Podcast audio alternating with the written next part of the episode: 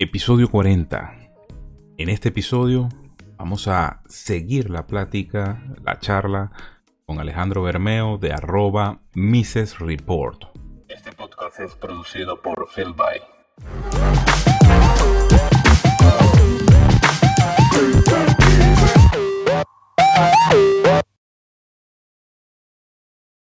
Sean todas y todos bienvenidos a un nuevo episodio de Pa' que podcast en mis redes sociales como Esteban Rafael JR en Twitter, Facebook e Instagram.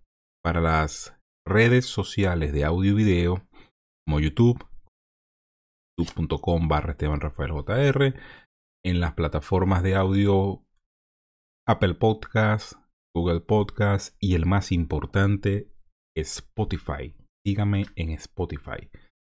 Muy fácil Spotify, está para, para todas las plataformas, incluyendo las eh, plataformas de Windows, Mac, para escritorio y para móvil. Para mí es importante porque está presente en la mayoría de los sistemas operativos, como para que sepáis podcast.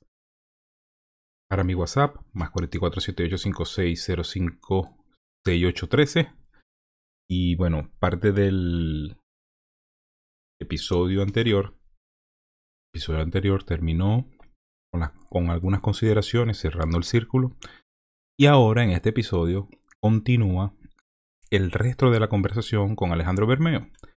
Son 50 minutos aproximadamente y se tomó en consideración la situación de Colombia con respecto a el exceso policial, eh, otros temas como la izquierda de Colombia está al acecho y consideraciones acerca, algunas consideraciones y un punto de vista que creo que servirá para muchos de ustedes de una persona que es muy este calmada, una persona que es muy elocuente, tomar en consideración aspectos acerca del aborto y las drogas otro punto de vista que tenemos que tener en consideración desde el punto de vista paleolibertario. Estas consideraciones, eh, una de ellas es mi cabeza, yo de verdad ya este punto, desde un punto de vista, desde otro punto de vista, Alejandro en este episodio me lo hizo ver desde otro ángulo.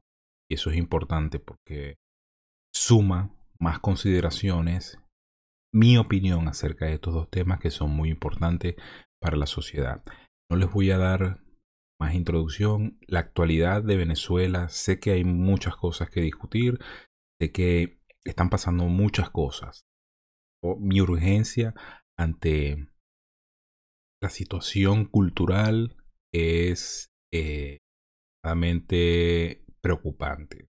Preocupado porque llega a ejecutarse la transición de verdad en Venezuela y en un supuesto se llega a desmontar el sistema socialista con unas elecciones libres.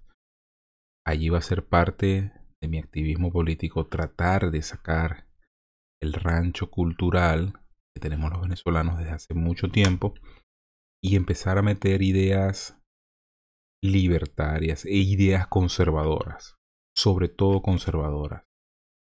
A todos aquellos que les pueda llegar este video, todos aquellos que les pueda llegar este audio, les pido que compartan este audio y este video porque es bueno ver cómo piensan otras personas que de verdad ven a la sociedad como, y a la familia como pilar fundamental para la construcción de la sociedad.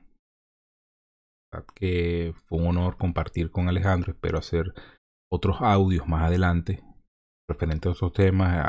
Alejandro puede abarcar cualquier cantidad de temas y de verdad que yo quisiera este, compartir muchas más opiniones. Estoy en búsqueda de más amigos conservadores, más libertarios que me, puedan dar un punto de vista distinto de toda la situación cultural y política en el mundo, principalmente sus países. Bueno, Alejandro le tocó Colombia, y den su opinión acerca de Venezuela para ver cómo nos ven desde el, exterior y tener un consejo de alguien que ve la libertad y que ve eh, esto que tanto llamo ser libre desde otro punto de vista, desde el punto de vista desde la responsabilidad, lo ven desde el punto de vista desde la ley y el orden, desde el cumplimiento, desde los deberes y los derechos. Eso se ha perdido con el tiempo. Más que hacerles referencia, de buscar la grabación. Y ya que entraste en la parte policial, vamos a entrar a la parte de Colombia, porque yo coloqué en mis historias unos videos de uno de lo que sucedió con respecto al abogado, de, donde hubo un exceso policial. Yo quiero saber tus apreciaciones con respecto a esta situación, porque también me empezaron a enviar, venezolanos que están en Colombia, me empezaron a enviar videos de algunas, eh, algunos excesos policiales que me preocuparon porque veía gente de la tercera edad, yo creo que tú has visto esos videos, gente de la tercera edad y los policías como que estaban un poco violentos con esa situación y quiero tu apreciación de todo este, de tú como colombiano, porque tú como colombiano lo estás viviendo. Y yo quiero que sea el colombiano que, em, que me explique, porque por ahí también hay una teoría que esto sucedió también porque a Uribe lo han puesto preso y que hay unos fascinerosos de un lado y unos fascinerosos del otro. ¿Qué pasó? Bueno, esos policías implicados en esos actos que, tú ya comentas, eh, concretamente esta imagen famosa de, y, deplorable, ¿no? Que es un hombre pidiendo por favor que ya, que no lo ataquen más, que no lo, no lo electrocuten más. Eh, esos policías ya en este momento están bajo custodia, por, por obviamente por el asesinato de este hombre. Eso, entre otras cosas, pues ha venido dando, alimentando ese fuego de indignación, pero por otro lado, la mayoría de las personas eh, entraron concretamente con ese video a decir, eh, lo mataron con el taser y no debe prohibirse esta arma porque es un arma letal, etcétera, etcétera. Y, el imaginario social de Colombia es que el hombre murió allí en la calle, en la carretera con estos dos policías. Esto es falso, es decir, eh, los que dijeron que lo mataron o, que murió ahí o que esa fue la causa, pues están diciendo mentiras, más allá de que realmente él muere. Y él muere después, es decir, estos policías se lo llevan y después lo terminan es con golpes y demás, lo torturan, etcétera, y bueno, eso por un lado. Por el otro, no creo que haya relación, digamos, entre lo que viene ocurriendo Uribe y, la violencia policial, y mucho menos las protestas. Sabemos que las protestas no vienen de parte de, del partido o de los seguidores del expresidente. ¿Qué es lo que yo veo acá? Algo que, que se veía venir y que había planteado ya el expresidente Juan Manuel Santos. Él decía él decía como amenaza y como chantaje, si no se cumple el acuerdo de paz, entonces la guerra ya no va a ser guerra en las montañas, sino va a ser guerra urbana. Todos lo pueden encontrar en internet. Fue una amenaza, es decir, cuando tú te lo planteas es un chantaje, o sea, o firman el acuerdo de paz o viene la guerra urbana. Y más o menos, aunque se firma el acuerdo de paz, lo que llamamos guerra urbana, por así decirlo, viene siendo una realidad porque estamos observando estas células eh, de izquierda, FARC, LN, etcétera, que vienen pululando en las universidades y que luego terminan, obviamente, en las calles. Entonces, por un lado, eh, ahorita eso se maximiza por las redes sociales, porque las redes sociales permiten que se den esas olas de indignación y de personas que por una imagen, por unas fotos, etcétera, pues lo único que salen es como a, vivir sus cinco minutos de odio, ¿no? Es decir, a expulsar todo, a indignarse, pero sin realmente, eh, sin que exista un nosotros político. Es decir, son enjambres de indignación, pero no son un nosotros político. Entonces, así como se reúnen, arrasan y destruyen, asimismo se desvanecen, son pequeños enjambres. Y los políticos de izquierda tienen esa preocupación Tú vas a escuchar al político Petro o, digamos, otros políticos de izquierda que dicen, ¿cómo hago, que esta gente, ¿cómo hago para organizar a esta gente? ¿Cómo hago para crear un nosotros político con esta gente? Correcto. Porque cuando, cuando tú te das cuenta, ellos cada uno va por su odio particular. Pues, alguien, ¿por qué no? A mi mamá no la atendieron en la EPS, no, yo no pude entrar a la universidad, no, a mí me echaron del trabajo. Entonces, estos son indignaciones particulares, pero que llegan allá como buscando una excusa, ¿no? Entonces, los, los, de izquierda quieren esos votos, pero no han logrado cómo, porque no crean ese nosotros, porque las redes no te, no te permiten crear esa, ese, ese nosotros político. Correcto. Em, y lo transforma en un colectivismo. Cuando tú hablas del acuerdo de paz, ahorita estoy revisitando 1984, ¿no? Lo comenté creo que en un episodio anterior. Y cuando tú dices acuerdo de paz, pero que si no hay paz hay guerra, me acuerdo de los dos minutos de odio que exponían a la gente a ver en una pantalla gigante a decir a quién odiar prácticamente está sucediendo esto. Estás agrupando y lo explicaste muy bien. O sea, estás agrupando un grupo, una, una, gran masa de gente a ver cómo hacen para coordinar todo ese odio y que empiecen a explotar en colectivo que ese es el problema que tiene el, eh, Venezuela en estos momentos, que todos explotan en colectivo, inclusive siendo personas que dicen ser de oposición, si no explotan en colectivo, ellos no se sienten, o sea, el sentido del individualismo, como lo decía Ayn Rand, el egoísmo y toda esta situación, en Venezuela no existe, porque en Venezuela no hay responsabilidad de un, o sea, la responsabilidad, no generalizo, pero la gran mayoría no tienen como que ese sentido de individual, individualista que, te hace responsable de tu propia, por ejemplo, eso es lo que tú estás comentando, ay, que no me aceptaron en alguna parte, que sí me aceptaron, que sí esto, que sí lo otro. Toda esta situación, ya Venezuela la venía viviendo. Esto, estas candelitas, nosotros lo llamamos candelitas, la venimos viviendo en Venezuela en el, no, bueno, la que yo viví, mucho más atrás te llamarán historiadores que te dirán, no, que habían guerrillas urbanas dentro de Venezuela, que habían este, cualquier tipo de delincuentes, pero en el 89 empezó como que especie de una candelita parecida a esta, con unos supuestos disturbios.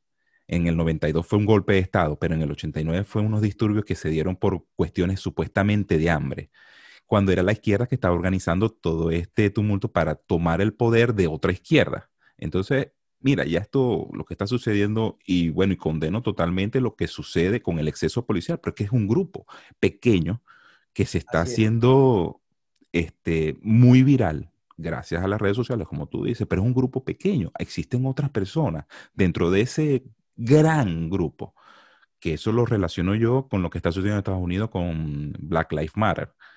Este, y lamentablemente la gente, por la misma impresión, le gusta generalizar, cuando no es así. Cuando tú generalizas, lamentablemente, ¿por qué hay que llegar al extremo? Porque lo va a vivir Colombia. Fíjate que en Estados Unidos ya están en una situación de que algunos fascinerosos están matando policías. Y eso no debe existir, no debe ser así. Entonces, ¿qué debe hacer? ¿Qué, visualizas tú? Por ejemplo, este personaje Petro. ¿Cómo lo ves tú en un futuro? Pues estos señores son muy persistentes, que ese es lo que a mí me, asombra y de verdad, yo no sé de qué forma anularlos políticamente, que exista otro, bueno, que haya izquierda, pero que exista otro tipo de izquierda, no este que está ahorita en la palestra, por lo menos en Colombia, que es Petro, que es la cara más visible, y Piedra Córdoba. Yo quiero saber qué, qué ves tú en ese futuro allí con esta gente, con estos políticos, porque no les veo más que destrucción, destrucción y caos. Claro, que ese es como un sinónimo de izquierda, pero bueno, ¿qué, qué visualizas tú allí? Antes de, responderte, te complemento un poco lo anterior, digamos. Eh, por un lado, no nos oponemos a la protesta, claramente, defendemos el derecho a la protesta, el derecho de las personas a expresar su libertad de, comunicar, de indignarse, etc. Pero eh, eso no tiene nada que ver con lo que se ha convertido hoy, que son actos vandálicos, están saqueando, están robando, están matando, están violando. Y por el otro, tampoco nosotros defendemos el actuar de unos pocos policías que manchan el nombre de la institución. Es decir, no puedes generalizar ni por un lado ni por el otro y claramente, de hecho, lo que sabemos es que son minorías de un lado y del otro. Entonces, también los vándalos son una minoría, la mayoría de personas protestan pacíficamente, etc. Y por el lado de la policía, el actuar por regla general, obviamente, siempre es ejemplar. Mira, lo que pasa con Petro, creo, creo que Petro y, escucho bastante a, Petro porque políticamente hablando es de los pocos que tienen una ideología, de los pocos políticos con ideología. Mal o bien, la tiene. Entonces, Colombia tiene muchos políticos de profesión. El político de profesión, pues es el político profesional. Es el político que sabe ganar votos y que repite un discursito por ahí, pero él no te llega más. O sea, digamos, en su conocimiento él no, él repite, y así, y así son la mayoría de políticos de Colombia. Entonces se acomodan a lo más popular, se acomodan a lo que está de moda, etcétera, y ya. Pero Petro o Álvaro Uribe Vélez, pues ellos, más allá de, políticos, son ideólogos y tienen un, camino claro, y por eso es que Uribe tiene unos principios claros que los que están debajo de él, eh, la mayoría los memorizan, ni siquiera los alcanzan, digamos, a, a comprender. Entonces, yo que escucho muy seguido a Petro en las entrevistas y demás, creo que él hace una lectura política correcta de la situación del país. ¿Dónde creo que se equivoca?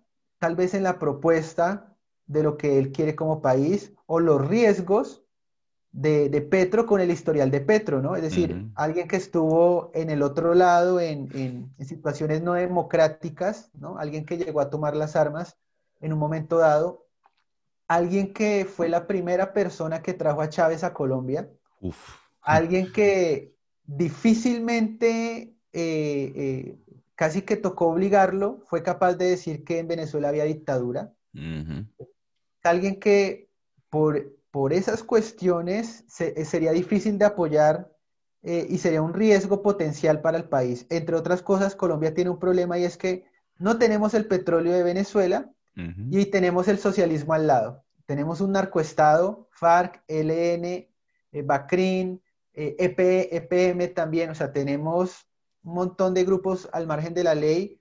Eh, sabemos que Venezuela se ha convertido en un narcoestado, sabemos que Venezuela tiene allá a los miembros de las FARC y de todos estos grupos. Sabemos que hay, que hay zonas de Colombia y zonas de Venezuela que son totalmente controladas por estos grupos, es decir, ellos deciden si usted puede abrir el bar, a qué hora puede pescar, si puede entrar al pueblo, si no puede entrar al pueblo, cuánto tiene que pagar de vacuna. Entonces, las personas, hay personas en zonas del país que tienen que pagar impuestos al Estado, impuestos a las FARC e impuestos al ELN. Es una cosa, imagínate la situación de estas personas. Entonces, te cuento un poco la lectura de Petro en lo que creo que tiene razón.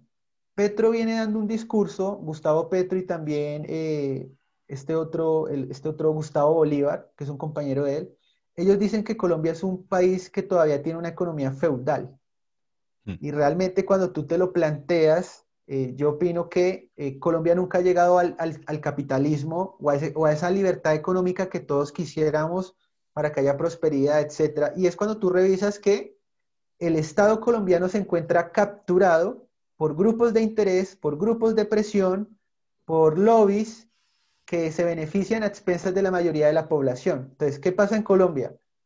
Empresarios burócratas, eso que tú conoces como chronic capitalists, entonces estos empresarios burócratas financian campañas políticas y los políticos cuando llegan al poder tienen que devolver el favor en forma de cuotas de poder, leyes que los protegen de la competencia, subsidios o incentivos que salen de nuestros impuestos eh, y aranceles también para la, para la competencia, legislación favorable, etc. Entonces, cuando tú, tú te lo planteas de ese modo, tú dices, bueno, pues realmente esto no tiene nada de capitalismo, pero tiene mucho de feudalismo. ¿Por qué? Porque en el sistema feudal iban esos grandes aristócratas, etcétera, y le decían al rey en Francia, señor rey, están llegando unas telas coloridas, hermosísimas de la India, y nosotros nos estamos quebrando vendiendo estos harapos color negro y color café. Haga algo. Pues imagínate que llegó a existir el caso en el que la, digamos, la policía, por así decirlo, entraba a tu casa, buscaba la ropa y la sacaba. Todo por el proteccionismo, ¿para qué? para mantener el estatus de jerarquía y privilegios de unos pocos.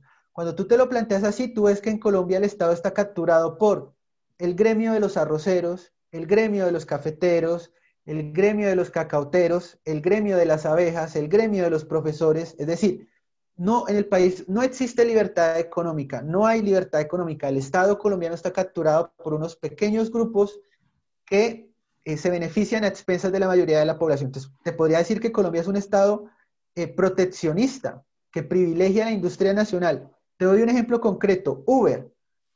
No hay liberal que no esté de acuerdo con eh, la economía colaborativa. Concretamente, pues hablamos de, la aplicación de Uber y todas las otras más, porque hay como, como 20 aplicaciones que prestan este servicio de transporte. Eh, y tú ves a un político, por ejemplo, de izquierda como Robledo, eh, diciendo Uber no, taxi sí. Y tú encuentras a un político que lo llaman de ultraderecha capitalista neoliberal, como al expresidente Álvaro Uribe Vélez, y él dice, Uber tampoco, taxis. Y entonces tú ves en este tema tan controversial ahorita en pandemia como es el tema de la renta básica universal, Ujú. de la izquierda, la izquierda dice renta básica para todos y Álvaro Uribe dice ingreso solidario. Entonces lo que yo te quiero decir es que en Colombia no tenemos una derecha, si entendemos por derecha una defensa de la libertad de los mercados, pues no la tenemos. Eh, hablando, eh, salto un poquito a Uribe, pero hablando de Uribe, hay un libro muy famoso de tal vez la primera libertaria en Colombia, como una pequeña isla sola, eh, denunciando esto, y es que ella escribe un libro que se titula El Gran Embuste, o sea, Uribe, El Gran Embuste, y ella lo escribe en el primer periodo del presidente Álvaro Uribe Vélez, cuando tenía como el 70 o el 80% de aprobación, es decir, era absurdo criticar a Uribe y el primer mandato de Uribe es excepcional, o sea, es algo increíble, salvó al país, no hay duda de eso.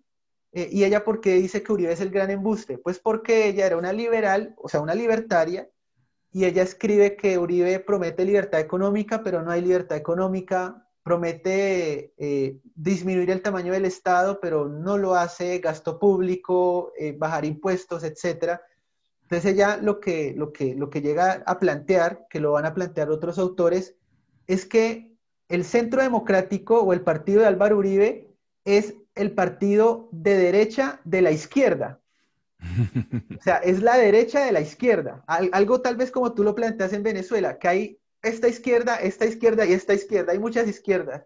Entonces, eh, eh, Centro Democrático es la derecha de la izquierda. Entonces, Petro hace esa lectura donde plantea que Colombia es un estado feudal. Yo estoy de acuerdo. eh, no hay libertad económica y hay unos pocos que, se, que vienen privilegiados por, por sus relaciones y conexiones políticas.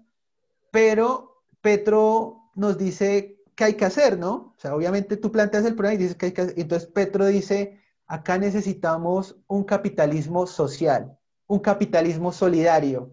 Y entonces tú ya cuando escuchas un apellido en la palabra capitalismo, tú ya tiendes a sospechar, ¿no?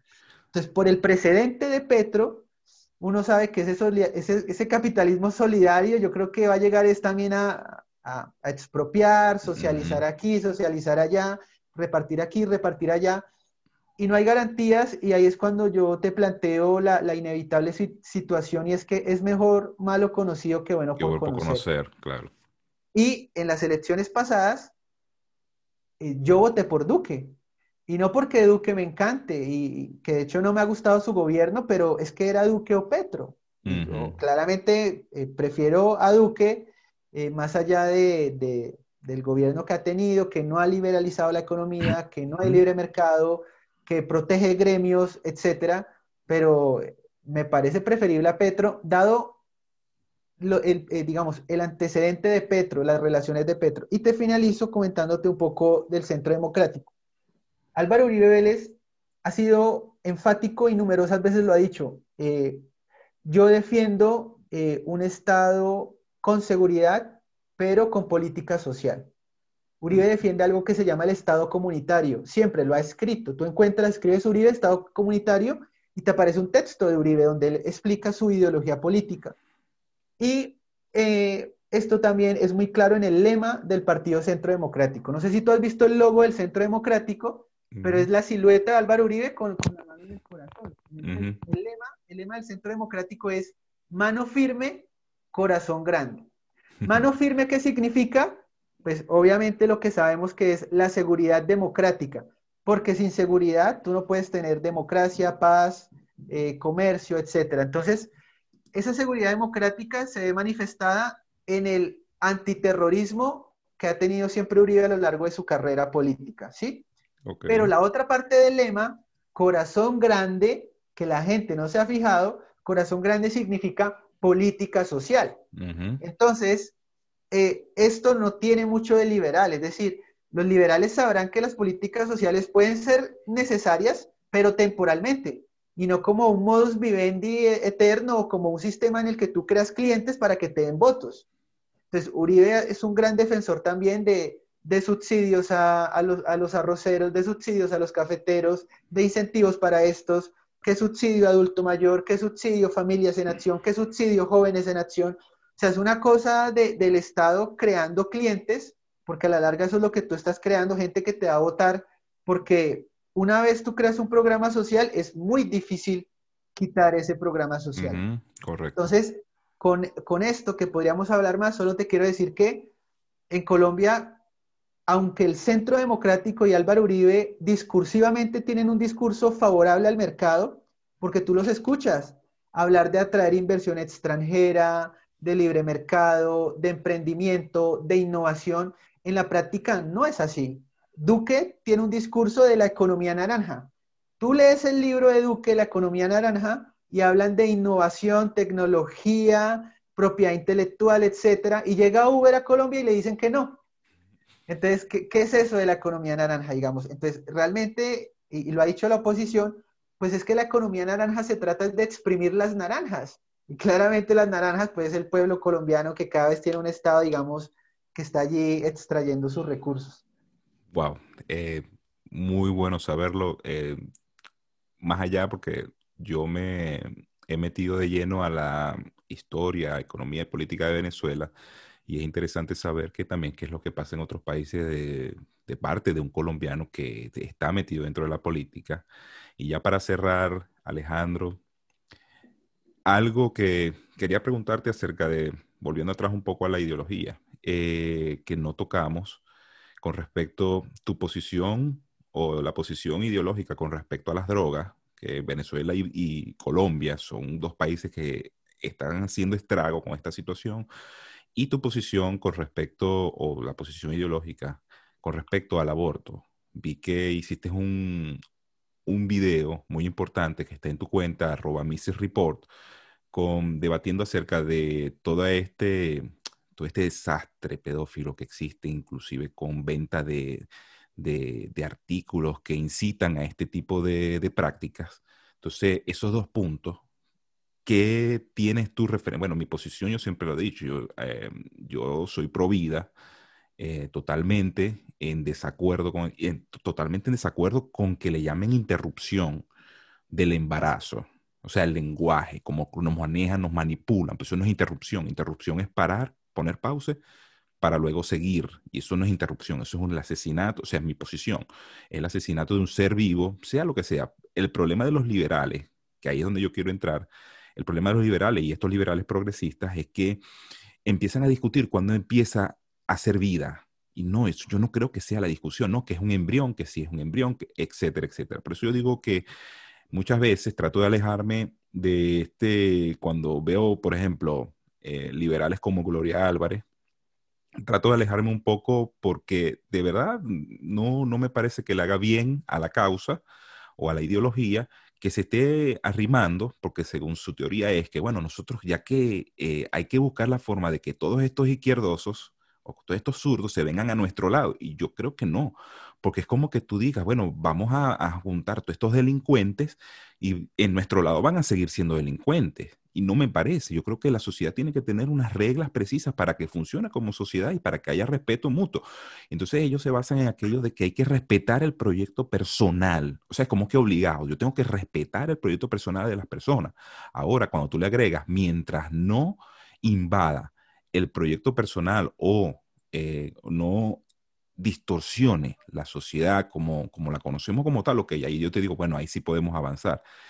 Y con respecto a las drogas, las drogas es una situación que nos tiene a Venezuela y Colombia. Muchos dicen, por eso estoy dando el argumento, muchos dicen, no, que hay que legalizarlas porque legalizadas es que puede haber, este, es que puede reducirse. Y eso todavía está en estudios, que eso es lo que digo yo. Si tú no, tú, tú no tienes la seguridad todavía de que eso vaya a suceder de esa forma, porque fíjate todavía, o sea, es como decir, bueno, hay que legalizar el homicidio, o el, feminicidio, porque ahora ya hay que diferenciar esa situación, que también estoy en desacuerdo con el lenguaje inclusivo, porque hay que legalizarlos para que dejen de, de haber homicidios. Eso no, no, es tan fácil, no, no es tan sencillo como, como verlo así. Entonces dime qué, qué opinas tú de ese punto de vista. Mira, sobre el tema de las drogas, lo que te va a decir eh, normalmente el economicismo liberal, digamos, es que independientemente de que estén prohibidas o no, hay un mercado. Y hay una demanda y alguien lo va a satisfacer, ¿no? Entonces va a haber un mercado negro, que es un mercado que es más inseguro, es más riesgoso, porque obviamente pues no, no te toca recurrir ahí a medios que no son los adecuados para obtener estos recursos, eh, este medio de satisfacción.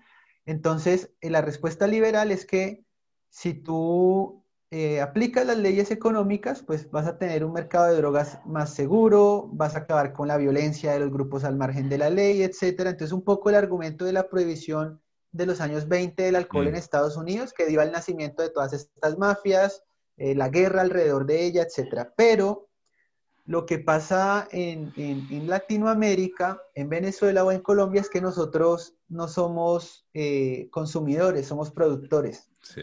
Entonces, si acá lo legalizan, no va a cambiar nada. Si acá legalizan eso, no va a cambiar nada porque la guerra la seguimos teniendo, porque las drogas valen ese en Estados Unidos. A medida que van llegando más al norte, aumentan su valor. Entonces, fíjate que la manera para que la solución de los liberales realmente impacte es que tú tendrías que legalizar las drogas en todo el planeta, en mm. todo el planeta. Porque si tú no las legalizas, si tú, si tú legalizas las drogas en toda Latinoamérica, pero siguen prohibidas en Estados Unidos, tú vas a tener acá todavía el narco, la guerra y todo lo demás. Entonces, es, irreal, por un lado, eh, que se pueda dar esta idea como la plantean los liberales. Por el otro, eh, y tú lo mencionaste, hay un tema fundamental y es la función pedagógica del derecho. Me pareció crucial y tú lo, y tú lo mencionabas, obviamente en otros términos, pero es que se ha demostrado que el derecho tiene un componente moral. Cuando el derecho prohíbe algo, está enviando un mensaje social también y es que eso es malo. Cuando el derecho legaliza algo, envía un mensaje social y es que es bueno. Independientemente de que nosotros sabemos que son cosas separadas, lo legal y lo moral, lo legal y lo bueno, lo malo están separados, no es así como razona la mayoría de la población.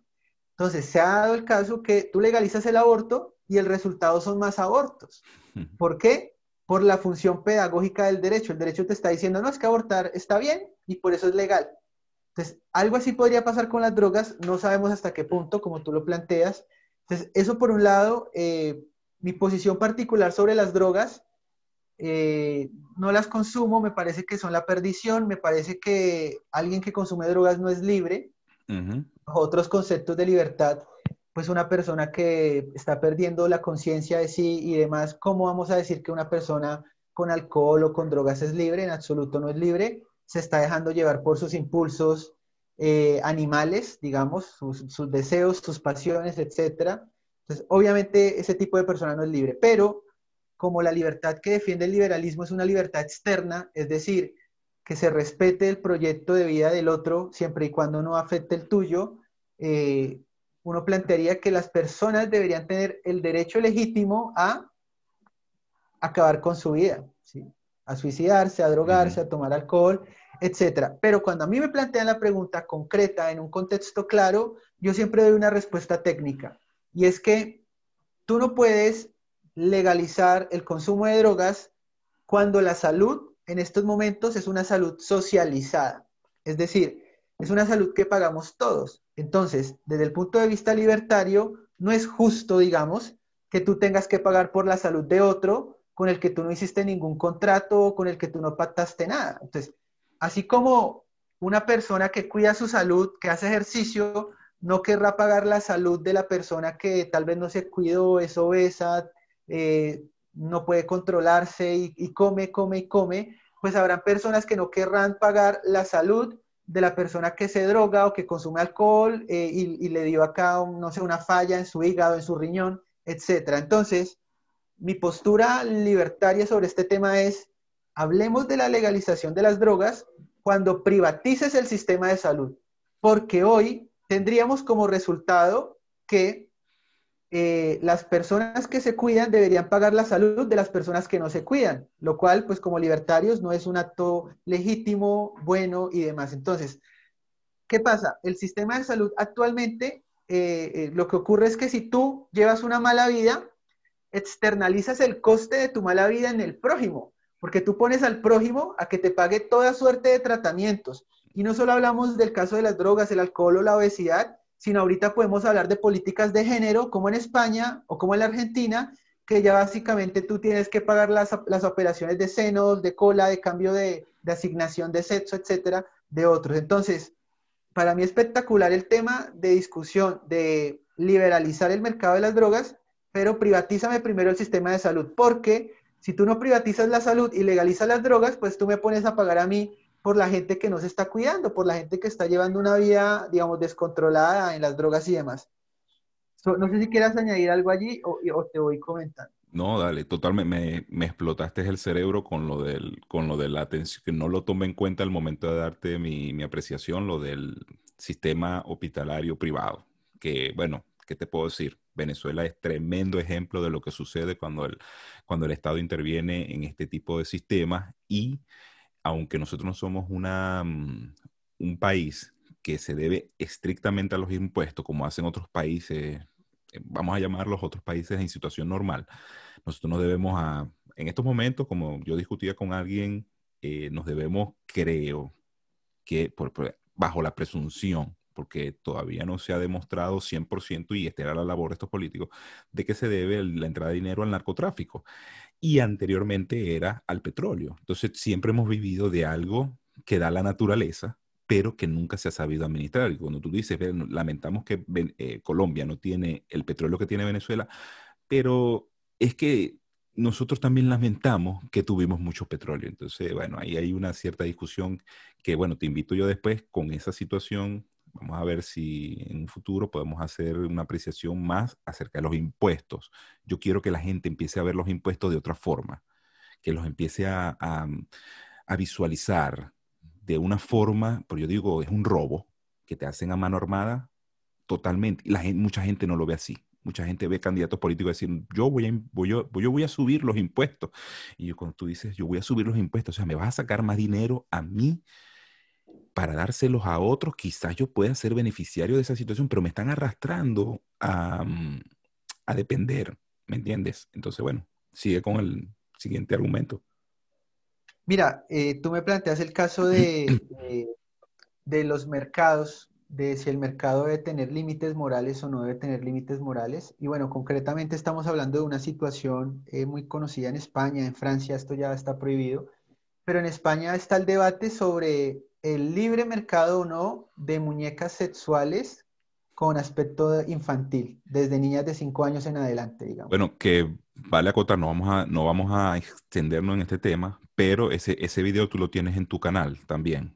Eh, la discusión la tienes en tu canal, pero quería hacer una pequeña inciso de, apreciación. En tu canal de YouTube es Mrs. Report ah, también. Mrs. Report y tu cuenta en Instagram que porque me fascina esa cuenta porque da muchos temas, eh, arroba Mrs. Report. Report es como reporte, quitando la e, eh, report en inglés. Okay. Exactamente.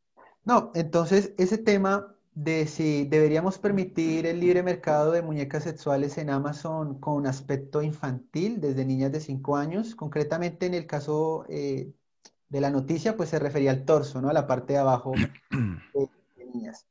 Más allá de de pronto plantear una respuesta definitiva y que, como tú mencionas, pues allí está el video donde hablo 17 minutos de esto. Solo quiero mencionar que eh, el tema interesante o, importante a debatir o a reflexionar es si el mercado debería tener límites morales. Es decir, si realmente deberíamos como sociedad generar un debate público, reunirnos y decir, no queremos que esto se comercialice, no queremos que se venda y plantearlo y, creo que desde el ámbito libertario es posible si hay un acuerdo entre las personas de esa sociedad para, llegar a eso. Pero pasemos al tema del aborto. Mira, yo tengo una posición sobre el aborto en un aspecto eh, de pronto teórico, pero también en uno práctico. Yo considero, por un lado, que en términos prácticos, eh, tal y como lo establece el derecho hoy, me parece que las tres causales que existen en el caso de Colombia, pero creo que la mayoría de los países han llegado como a este acuerdo común con estas tres causales, me parece que son algo razonables. Ya, ya te lo voy desglosando. Me parecen algo razonables porque no tengo yo una ética en algunos temas tan deontológica como puede ser una postura provida absolutista sin excepción defensa absoluta de la vida sin excepción, que es una postura deontológica que no, no importa el contexto, o sea, ya yo, yo ya sé a priori que eso está mal y punto. Esa es una postura deontológica, pero puede haber una postura utilitarista, puede haber una postura como la aristotélica que nos dice como, venga, miremos también un poquito el contexto y las circunstancias. Entonces, estas tres excepciones, ¿cuáles son? Casos de violación, eh, malformación, eh, violación, riesgo para la salud de la madre. Correcto. Y, y malformación. ¿Qué pasa? En Colombia, el 90% de los abortos se están realizando por riesgo para la salud de la madre. Cuando tú vas y miras, es salud mental. Mm. Entonces, ya tú te estás dando cuenta que nos están haciendo trampa. Es decir, con la causal de riesgo para la salud mental, que ni siquiera puede ser eh, actual, sino futura. O sea, imagínate, futura. O sea, una ambigüedad tenaz. Entonces se están realizando todos los abortos. Entonces tú dices, no, eh, esto daña mi proyecto de vida, yo tengo depresión, etcétera. Los médicos no tienen ninguna obligación de difundir esto. Los psicólogos se quedan con toda esta información eh, la organización Pro Familia, que es la que se encarga de esto acá en Colombia, pues tiene relaciones con Plan Parenthood, entonces ellos ah. eh, cobran directamente del sistema público de salud. Ellos no es como que tú vas y pagas, no, ellos ya tienen el negocio amarrado, ¿no? Entonces, mientras más abortos, mejor porque el pagador de esos abortos siempre va a pagar, que somos nosotros con nuestros impuestos. Entonces, aunque yo creo que dadas ciertas circunstancias, me parecen razonables esas tres causales porque yo te puedo mencionar, eh, una jovencita eh, indígena de Colombia fue violada por siete militares. Entonces, eh, no quedó en embarazo, pero yo te lo planteo, supongamos que ella quedó en embarazo. Pues creo, desde mi visión, que es un poco más empirista y no racionalista como la, la de los provida más absolutistas, pues yo creo que sería muy complicado. Yo no soy esa persona Ahora, yo sé que el bebé no tiene la culpa porque que hagan un crimen contra ti, o sea, que te violen, pues a ti no te da derecho a matar. Son actos separados, totalmente distintos, pero yo ahí tiendo a ceder un poco, digamos. Creo que son razonables y creo además que son las que con las que estarían de acuerdo la mayoría de las personas. Ahora, creo que con esa causal mental, eso, eso debe ser regulado, ¿no? Porque claramente el 90% o sea, es que fíjate, cuando se, plantea el caso de la violación, tú te das cuenta que es el 1% de abortos es por violación. Es que es algo excepcional y la mayoría de gente, a pesar de eso, no aborta. Por eso yo te digo, puede haber un caso concreto tan complicado que tal vez debería permitírsele a esta persona que aborte o, o después de mucha asesoría, de muchas cosas. Entonces, aunque creo que son válidas, creo que deben estar mejor reguladas y mejor controladas porque igual es un negocio y estas personas tienen esos incentivos. Ahora, en términos prácticos del debate actual que tenemos, yo creo que la postura que debemos tener todos es una postura de defender la vida desde la concepción, sin excepción. ¿Por qué? Porque acá yo lo que veo es una, una dialéctica en la que si nosotros entramos a un debate a mitad de camino, vamos a terminar del lado de ellos. Entonces, e, en una idea como de dialéctica hegeliana, para una tesis tan fuerte como la de las feministas, que es aborto en todos los casos, sin excepción y hasta el noveno mes, gratuito también, pues yo no puedo plantear la tesis que te, mostraba ahorita de, intermedia, porque voy a terminar entonces eh, llegando a una conclusión con siete secciones más. ¿Sí me va a entender? Sí, sí. Para, una para una tesis tan fuerte, planteale una antítesis igual de fuerte y entramos allí, entramos a debatir y a negociar y a lo mejor no tiramos para ningún lado y vamos un poco con esas causales que ya están un poco más reguladas. Entonces yo creo que eh, es válido y es necesaria defender esa postura, porque tú si entras a mitad de camino contra las feministas, pues creo que, claramente vas a entrar perdiendo. Y por otro lado, eh, la posición libertaria sobre estos temas, Esteban, es una posición que dice que el Estado no debe meterse. Es decir, cuando, cuando tú piensas en este debate sobre el aborto, eh, un libertario siempre tiene algo muy claro y es que ese no es un problema del Estado, debe ser un problema de los implicados, de las familias, de la chica, del chico, de sus padres, de sus abuelos, de su familia, eh, de su núcleo o su familia extensa, dependiendo de los casos. Entonces, sea cual sea tu posición sobre el aborto, si tú eres un libertario, es claro que tu posición en principio es que eso no lo resuelve el Estado.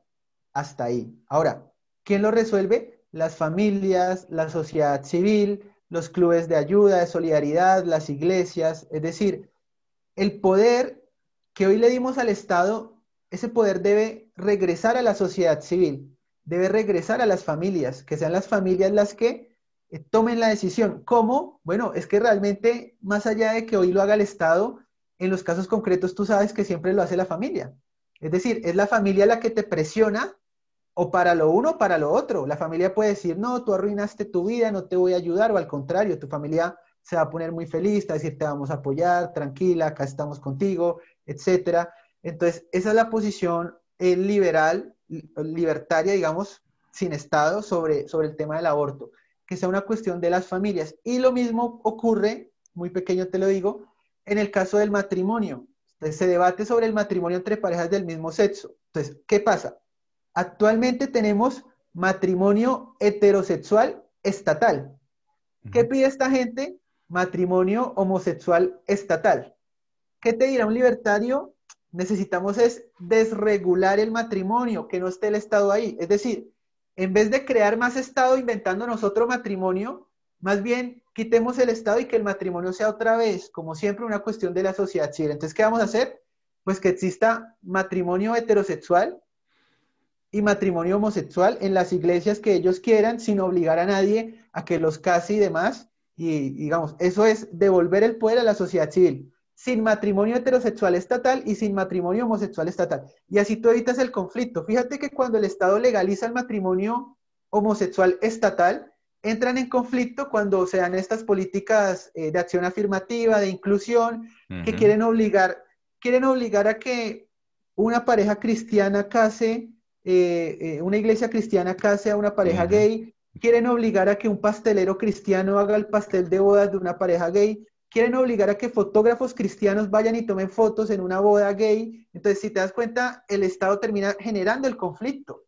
es el Estado el que te termina eh, creando esas leyes, demandando, etcétera. Entonces, creo que la posición libertaria en muchos de estos temas es que sea otra de la sociedad civil, fortalecer la cultura, fortalecer el papel de Dios, de la religión, de la tradición, de esos valores familiares, para tener una sociedad civil fuerte y grande, y no como ocurre hoy, que el Estado cada vez es más grande y la sociedad cada vez es más pequeña. Más pequeña, claro. Bueno, Alejandro, wow, tremenda cátedra, eh, cátedra. Eh, de verdad que me siento muy, muy complacido de tenerte aquí y con esta cátedra de impuestos, con esta cátedra de cultura, política.